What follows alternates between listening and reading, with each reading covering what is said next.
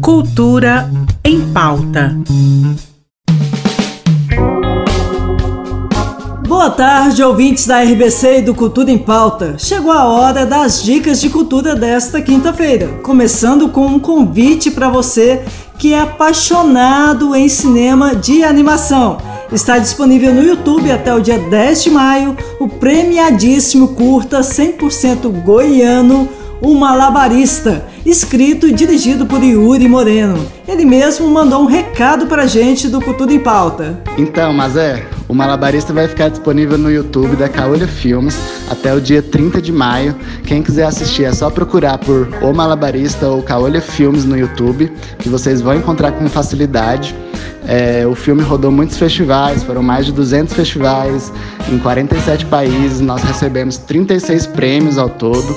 É, o filme fala sobre malabaristas de rua, sobre a importância de valorizar o trabalho desses artistas.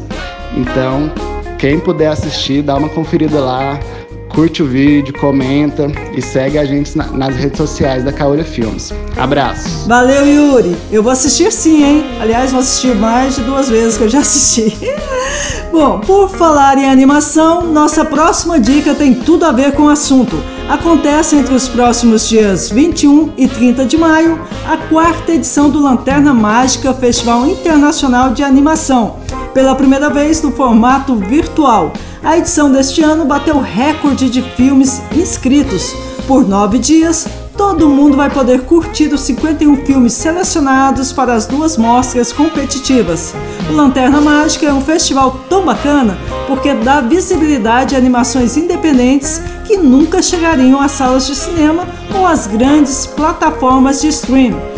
Lembrando que quem quiser acompanhar toda a programação do festival gratuitamente, é só se cadastrar na plataforma cardume.tv.br.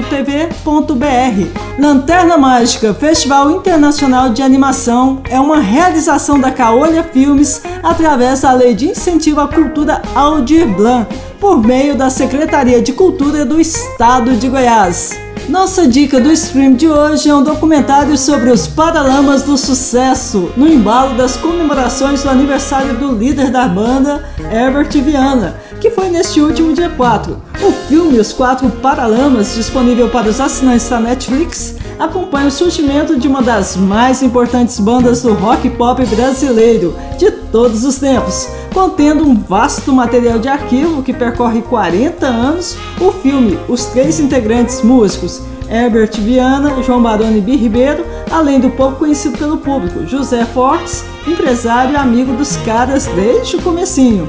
A direção é de Roberto Berliner, o mesmo da Farra do Circo, que já falamos aqui, e Pascoal Samora. Bom, e a derradeira dica de hoje é da casa. É na verdade um convite para você acompanhar a partir das 10 da noite na TV Brasil Central mais uma edição do programa de quinta.